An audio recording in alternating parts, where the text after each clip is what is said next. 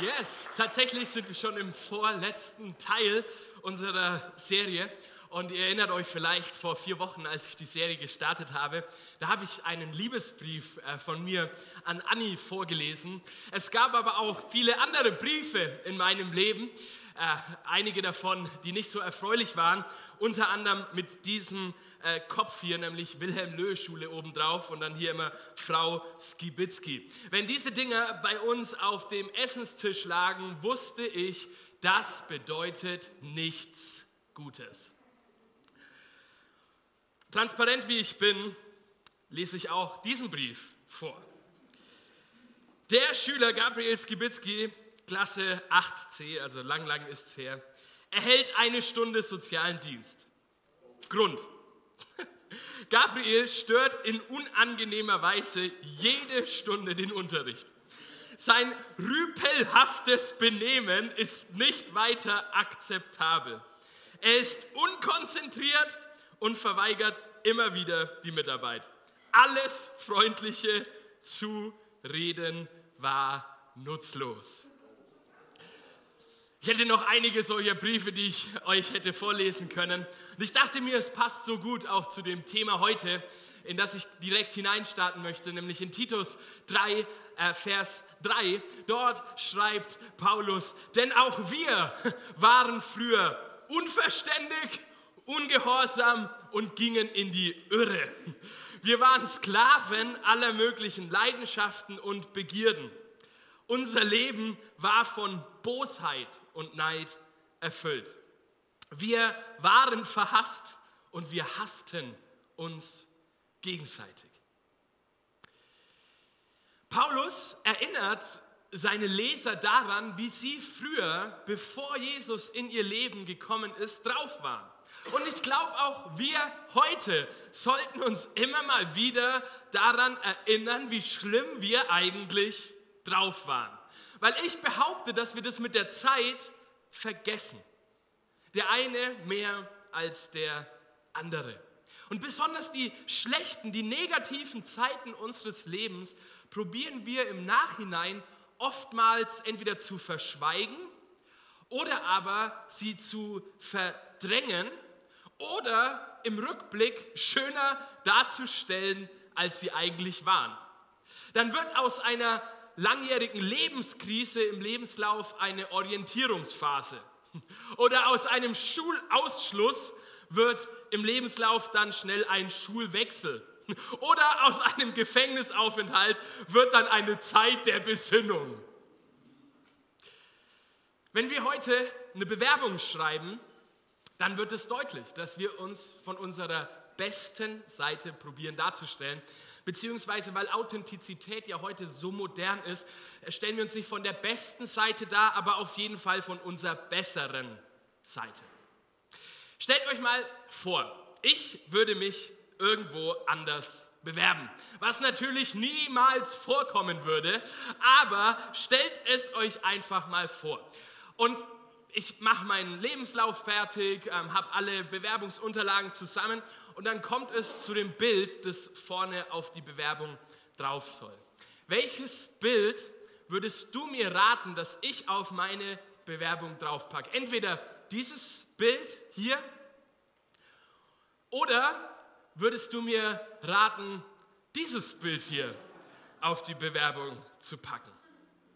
Das ist noch eines der schöneren jugendfreien Bilder. Aber beide Bilder sind tatsächlich echt und beides bin tatsächlich ich. Damals war ich unverständig, ungehorsam und irregeleitet. Ich war Sklave von allen möglichen Leidenschaften und Begierden. In dem Fall hier oben tatsächlich von Alkohol und von Drogen. Und mein Leben war von Bosheit und Hass erfüllt. Oder wie es mein Lehrer formuliert hat, ich war einfach ein Rüpel. Titus 3 geht aber weiter. Und dann steht, als dann aber Gott, unser Retter, seine Güte und Menschenliebe sichtbar machte, hat er uns aus reinem Erbarmen gerettet und nicht, weil wir gute und gerechte Taten vorweisen konnten. Durch die Wiedergeburt hat er uns gewaschen und durch den Heiligen Geist uns erneuert. Diesen Geist hat er durch Jesus Christus, unseren Retter, in reichem Maß über uns ausgegossen. Hey, wenn ich sage, dass wir unsere Vergangenheit und auch besonders die schlechten Zeiten der Vergangenheit nicht vergessen sollten, dann sage ich das nicht, dass wir sie irgendwie glorifizieren und irgendwie so nach dem Motto, ich bereue gar nichts, ich würde alles wieder so tun. Ich behaupte es aber auch nicht dazu, dass ihr äh, euch selbst peinigt, euch selbst verdammt, um zu sehen, wie schlecht ihr doch eigentlich seid. Wenn ich sage, dass wir nicht vergessen dürfen, woher wir kommen, dann sage ich es, damit wir die Größe und die Schönheit von unserer Rettung ergreifen. Ich sage es, um die Güte und die Menschenliebe und das Erbarmen unseres Gottes zu feiern. Und ich möchte das dir zusprechen, auch wenn du vielleicht gerade von deinem Kind solche äh, Briefe nach Hause gebracht bekommst, in deinem Leben Bosheit, Neid und etliches anderes erfährst, als dann aber kann alles auf den Kopf stellen. Paulus schreibt, als dann aber. Früher voller Bosheit, als dann aber. Früher ungehorsam, als dann aber. Früher waren wir Sünder, die keine Zukunft hatten, als dann aber die Menschenliebe Gottes in unserem Leben sichtbar wurde, wurde alles anders. Paulus verwendet hier in diesem Wörtchen Menschenliebe einen interessanten Begriff, den ich mit uns zusammen etwas näher anschauen möchte. Dieser Begriff Menschenliebe war den damaligen philosophisch geprägten Griechen, an die diese, äh, diese, dieser Brief ja ging, durchaus bekannt. Menschenliebe ist zusammengesetzt aus Philos, was Freund heißt, und Anthropos, was Mensch heißt. Philanthropia steht im Griechischen. Letztendlich äh, nennen auch wir heute noch diesen Begriff der Philanthropie dazu, um ein menschenfreundliches Denken und Verhalten zu beschreiben. Philosophisch stammt der Begriff tatsächlich aus der Antike und bezeichnete damals die wohlwollende, großzügige Einstellung und das Verhalten von einem Herrscher, von einem Reichen gegenüber den wirtschaftlich schwächeren Mitbürgern. Menschen erhofften sich in der damaligen Zeit also von einem Herrscher oder von ihrem Chef oder so, dass er sich durch Milde und Hilfsbereitschaft als ein wahrer Menschenfreund zeigen würde. Und Paulus schreibt hier, als dann aber Jesus Christus, der Herrscher der Welt, der König der Könige auf diese Welt kommt, zeigt sich die komplette Milde, die komplette Hilfsbereitschaft, das Erbarmen, die Güte, ja letztendlich diese heftige Menschenliebe unseres Gottes. Als dann aber Jesus auf diese Welt kommt, das beschreibt eine Zeitenwende. In dieser Welt, in unserer Geschichte, aber auch in deinem persönlichen Leben. Nur weil Gott in seiner Gnade eingegriffen hat, habe ich Zukunft, habe ich Hoffnung. Nicht, weil ich es selbst irgendwie hinbekommen hätte, sondern weil Jesus es am Kreuz für mich vollbracht hat. Und genau darüber schreibt Paulus weiter in Vers 7. So sind wir durch seine Gnade gerecht gesprochen und zu Erben des ewigen Lebens eingesetzt worden, auf das wir voller Hoffnung warten.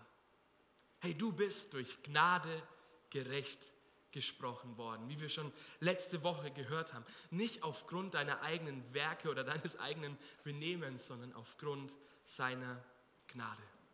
Und Paulus kommt jetzt zum Ende dieses Briefes auf eines seiner Lieblingsthemen zu sprechen, nämlich auf das, was uns als Gläubige in Zukunft erwartet. Jetzt denken alle, hier kommen jetzt irgendwelche Endzeittheorien. Das ist das Schöne an Paulus. Er bringt an keiner Stelle irgendwelche angstmachenden endzeitapokalyptischen Aussagen, aber er spricht trotzdem viel über die Zukunft, die auf uns als Gläubige wartet. Er bezeichnet uns hier in diesem Vers als Erben des ewigen Lebens.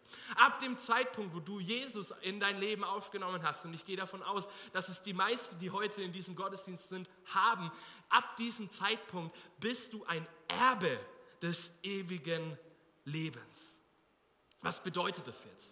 Wir denken ja am Erbe, beim Erbe immer an die Zukunft, immer sozusagen ja eines Tages. Ich will euch das anhand eines Beispieles aus meinem Leben erzählen, was es auch bedeutet, dass wir Erben des ewigen Lebens sind.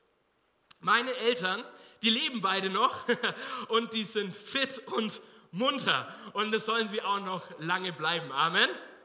Wir segnen sie mit viel Gesundheit, Frieden und Freude in ihrem Leben. Dennoch, es ist wie es ist, werden auch sie eines Tages sterben. Zum jetzigen Zeitpunkt, also heute so, gehe ich stark davon aus, dass ich dann einer der Erben sein werde. Warum tue ich das? Bei solchen Briefen, die meine Eltern daheim von mir bekommen haben.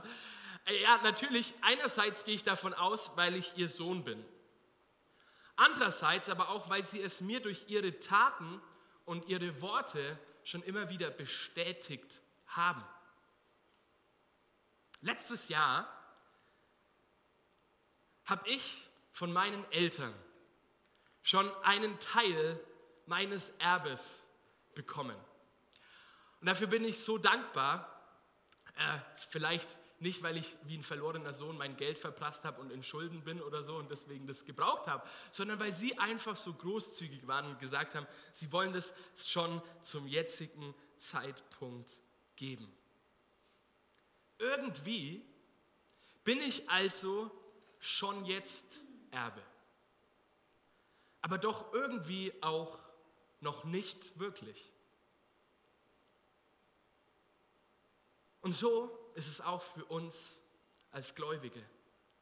Wir sind schon jetzt Erben des ewigen Lebens. Wir wissen schon jetzt, dass wir Kinder Gottes sind, dass wir Vergebung erfahren haben. Und wir haben, sagt die Bibel, schon jetzt einen Anteil bekommen. Wir haben schon jetzt etwas von diesem Erbe bekommen. Nicht um es zu verprassen, sondern um es in diesem Leben äh, zu entfalten und zu leben, nämlich im Heiligen Geist, der ein Angeld dieses Erbes ist, das wir eines Tages in Ewigkeit haben werden.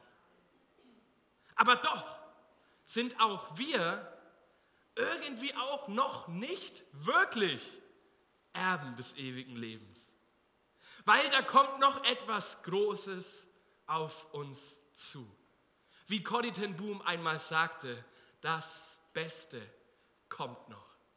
Nämlich der Tag, an dem Jesus wiederkommt und einen neuen Himmel und eine neue Erde schafft. Und darauf, sagt Paulus, warten wir voller Hoffnung und Zuversicht. Meine Lieben, das Beste kommt nicht, ist nicht einfach ein bisschen positive Psychologie, wo wir sagen, ja, es wird schon besser. Nee, Quatsch, es wird vielleicht nicht besser. Der Krieg wird vielleicht morgen nicht entspannter. Vielleicht wird es auch in deinem Leben morgen nicht besser. Aber wir wissen, dass darüber hinaus etwas kommt, was alles bisher Dagewesene in den Schatten stellen wird. Corrie den Boom hat diese Worte inmitten des Dritten Reiches gesagt. Und ich glaube, auch wir als Christen im 21. Jahrhundert brauchen diese Perspektive, dieses große Bild der Zukunft, dass das Beste noch vor uns liegt und wir nicht für diese Welt leben, sondern wir für einen neuen Himmel und eine neue Erde geschaffen wurden.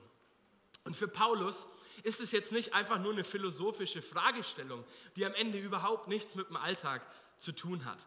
Im Gegenteil, für Paulus hat diese Perspektive der Ewigkeit extreme Auswirkungen auf unser tatsächliches Leben und Handeln der Gläubigen und zwar in sämtlichen Bezügen des Lebens.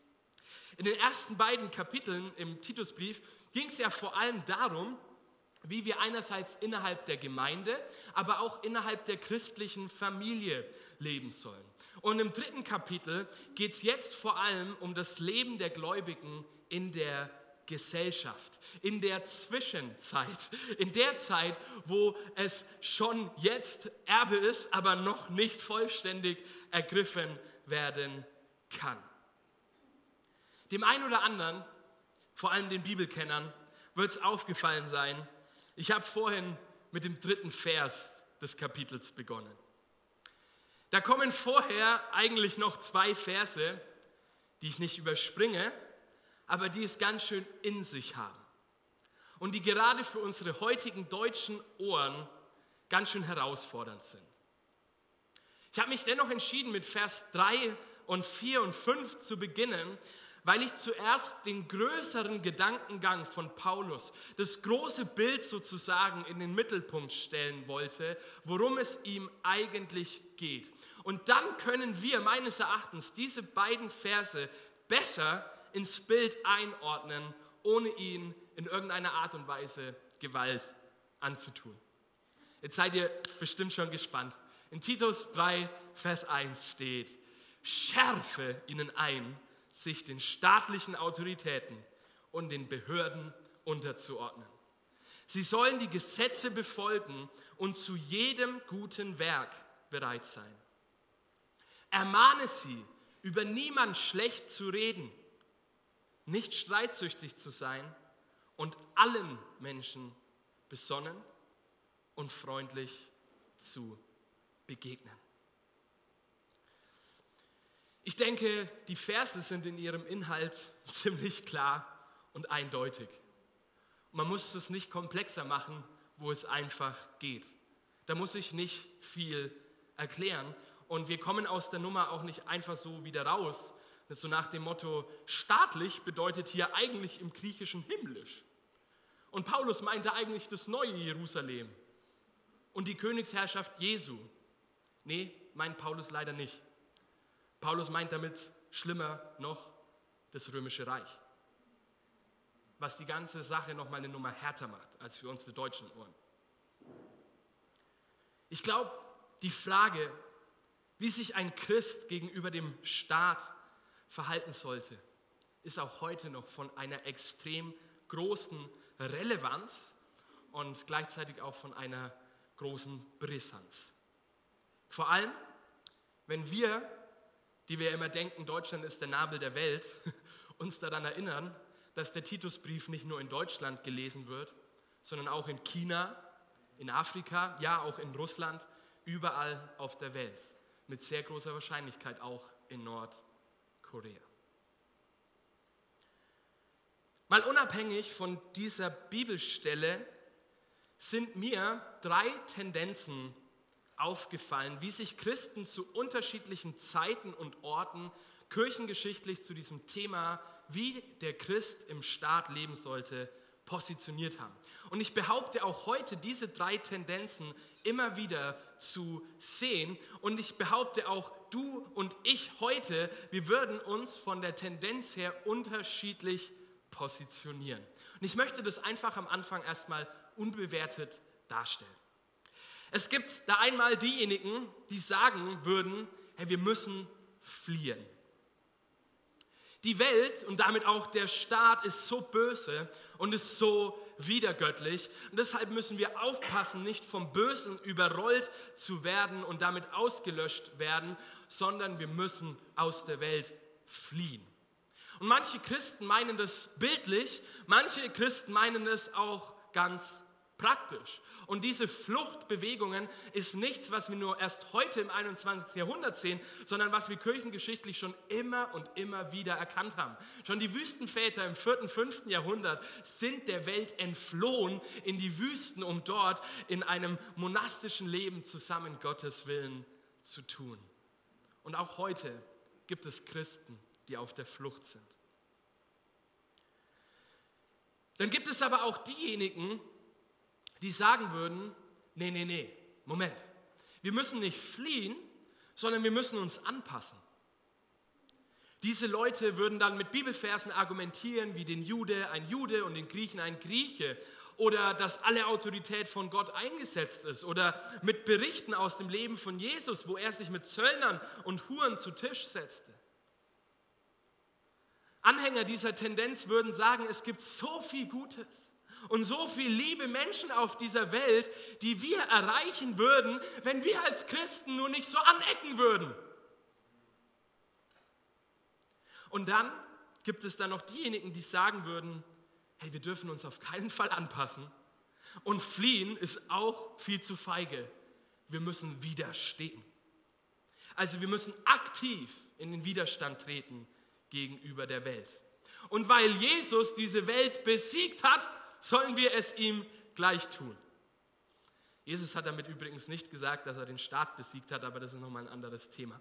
Oder Anhänger dieser ähm, Tendenz würden dann auch sagen, hey, im Genesis steht schon, wir sollen die Erde bebauen und gestalten. Wir haben einen Auftrag zu herrschen.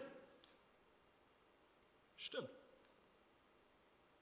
Zu welchem dieser drei Positionen würdest du spontan am ehesten tendieren?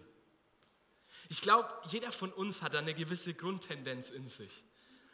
Die ist auch abhängig von unserer Persönlichkeit, von unseren Erfahrungen, von unseren Überzeugungen, aber auch von unserer Theologie, wie wir die Welt sehen.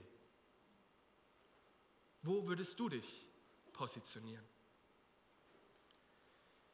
Die viel entscheidendere Frage als Christ ist ja aber letztendlich, wo sich Jesus positioniert hätte.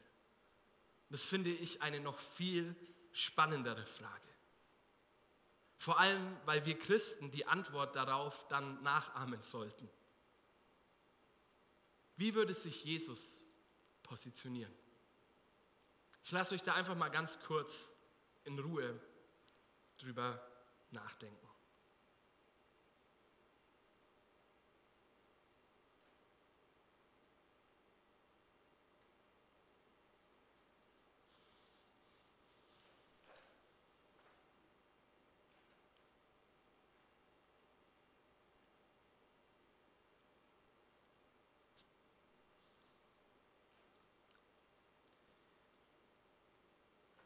Ich maß mir nicht an, hundertprozentig genau zu wissen, wie Jesus gehandelt hätte. Und auch meine eigene Meinung ist an dieser Stelle im Prozess und gerne auch für Feedback offen. Ich maße mir auch nicht an, Aussagen darüber zu treffen, ob Jesus die Maske getragen hätte oder nicht.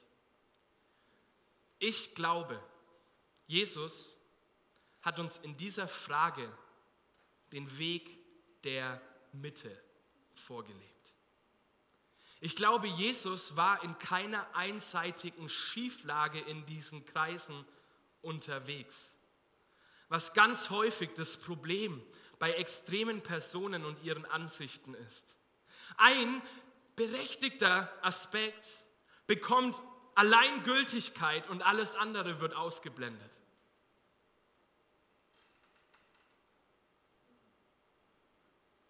Ich glaube, dass Jesus uns einerseits durch sein Leben, andererseits aber auch durch seine Lehre und drittens aber auch durch seinen Tod am Kreuz von Golgatha das perfekte Vorbild für uns geworden ist, wie auch wir leben sollten. Paulus geht es in seinem Gedankengang von Titus 3 vor allem darum, ob das Leben der Christen auf Jesus hinweist. Und ich möchte heute ein viertes Wort mit uns teilen, wo ich glaube, wir zu jeder Zeit, an jedem Ort berufen sind, nämlich hinweisen. Weist unser Verhalten auf Jesus hin. Unser Leben sollte ein Hinweis für unser Umfeld sein. Wie so ein großes Hinweisschild, auf dem klar und deutlich vielleicht auch Positionen vertreten sind, aber durch das Menschen einerseits das sehen können, was Jesus in der Vergangenheit getan hat, aber andererseits auch das erahnen können, was Jesus in der Zukunft tun möchte. Paulus sagt, euer Verhalten in der Gesellschaft gegenüber dem Staat soll auf Jesus hinweisen. Selbst dann, wenn ihr es mit Obrigkeiten zu tun habt, die ungerecht handeln. Weil, dann kommt dieser Vers 3, wir waren alle so böse, wir waren alle voller Neid, wir waren alle voller Hass. Paulus sagt, weil ihr es doch selber genau so wart. Was erwartest du bitte von Menschen, die Jesus nicht kennen? Das ist die Logik von Vers 3, der direkt nach den beiden Versen über den Staat kommt.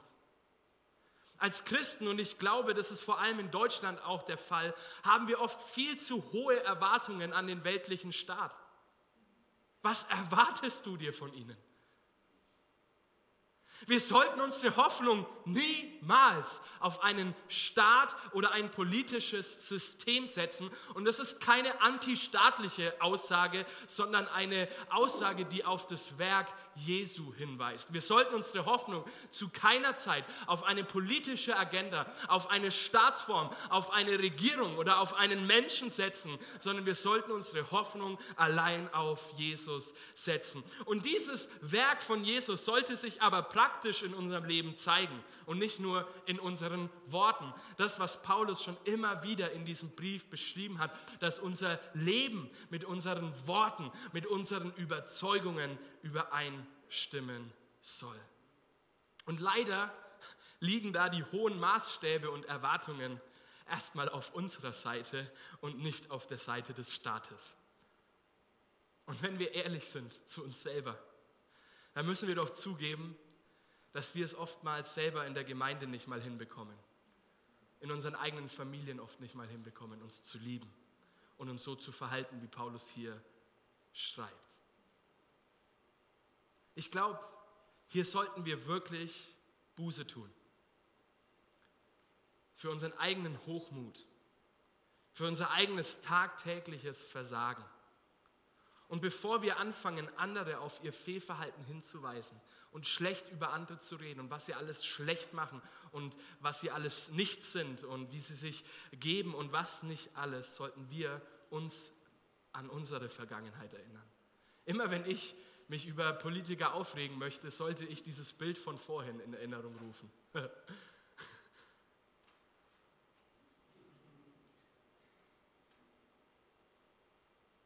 Gleichzeitig, und das ist das Großartige daran, dürfen wir jederzeit bitten um Erneuerung im Heiligen Geist. Wir haben dieses Jahr Restart als unser Jahresmotto. Und da liegt genau dieses Erneuernde drinnen, dass wir verwandelt werden von Tag zu Tag in das Bild von Jesus Christus. Und das bringt Paulus hier durch die Wiedergeburt, aber auch durch den Heiligen Geist können wir erneuert werden, können unsere eigene Sünde ablegen, unsere eigene Bosartigkeit, unsere eigenen falschen Motive, unsere eigenen Verhaltensweisen können verändert werden in sein Bild und dadurch in einer Welt hinweisen auf Jesus Christus. Jetzt bleibt noch die Frage, okay, wie soll unser Leben konkret auf Jesus hinweisen? Und da geht Paulus noch in Kapitel 3, 8 und 9 ein, indem er schreibt, diese Botschaft ist absolut vertrauenswürdig. Und ich will, dass du mit Nachdruck dafür eintrittst, damit alle, die zum Glauben an Gott gekommen sind, sich ernsthaft um gute Werke bemühen. Das ist gut und bringt den Menschen Nutzen.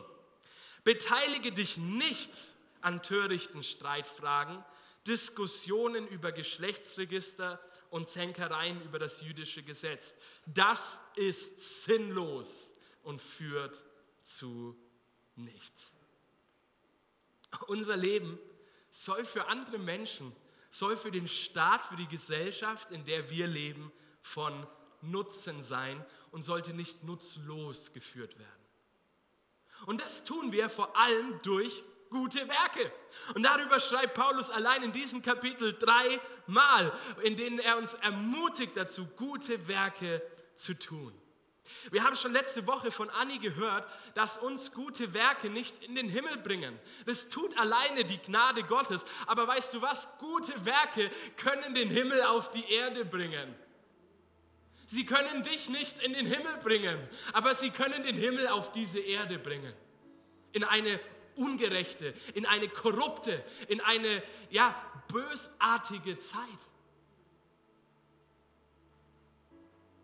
Das Gegenteil von einem nützlichen Leben ist in der Logik von Paulus ein fruchtloses Leben.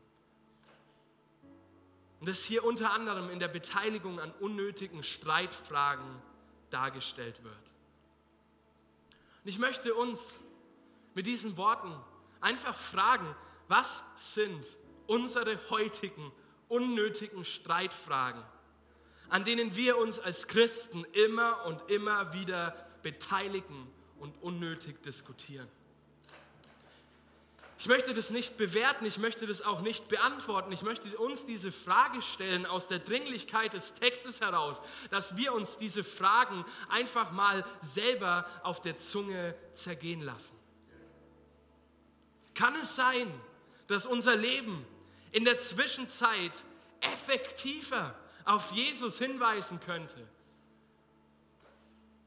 als dass wir im Recht sind, als dass wir diskutieren und das beste Argument bringen. Ich weiß, es ist ganz schön harter Tobak und es schmeckt uns erstmal auch nicht wirklich. Aber wir können und dürfen das Wort Gottes nicht nach unserem Gusto auslegen und auch nicht nach unserer politischen Gesinnung, so wie es uns gerade passt, sondern das Wort Gottes soll unseren Gusto verändern, soll unseren eigenen Geschmack verändern und uns stark machen, dass unser Glaube den Widerständen dieser Zeit trotzen kann. Als ich so in der Vorbereitung war, es ist nicht ganz die Frage von Paulus, aber vielleicht hilft uns dieses Bild. Und mir so vorgestellt habe, ja, wie hätte sich da Jesus in unserer Zeit auch politisch positioniert? Wo hätte er sich im Bundestag hingesetzt? Wäre links oder rechts zu dem Stuhl gegangen? Da habe ich so, ich weiß nicht, ob es von Gott war, ich lege das einfach so hier rein. Ich habe so den Punkt gehabt, er würde einfach in der Mitte auf der Treppe sitzen, damit er allen schnellstmöglich begegnen kann, schnellstmöglich die Füße waschen kann, schnellstmöglich mit ihnen unterwegs sein kann. Er hätte kein Interesse an dem Platz, an der Fraktion gehabt. Er hätte gesagt, die Treppe reicht mir, meine Lieben. Und ich glaube, auch wir als Christen sind dazu aufgerufen, diesen Weg der Mitte zu gehen. Und das sage ich jetzt nicht, dass es eine bestimmte Partei in Deutschland gerade ist, sondern ich sage, dass es darüber hinaus andere Werte gibt, nach denen wir leben sollten. Und natürlich weiß ich auch, dass viele Fragen, wie wir jetzt als Christ im Staat uns verhalten sollten, damit noch nicht geklärt sind. Und ich möchte auch an dieser Stelle sagen, ich bin der festen Überzeugung, dass ein Hinweisschild natürlich auch auf Dinge hinweisen darf und natürlich auch eine Meinung vertreten darf, die gerade vielleicht nicht der politische Mainstream ist. Gar keine Frage. Aber die Frage des Umgangs, die Frage des Wies, die Frage des Geschmacks, mit dem wir in dieser Welt unterwegs sind, ist meines Erachtens biblisch gesehen die wichtigere Frage als die Frage, die ich davor gestellt habe. Wie wir Jesus leben. Die Bibel spricht davon, dass wir der Duft Christi sind. Oh, was riechen Menschen, wenn sie Christen riechen?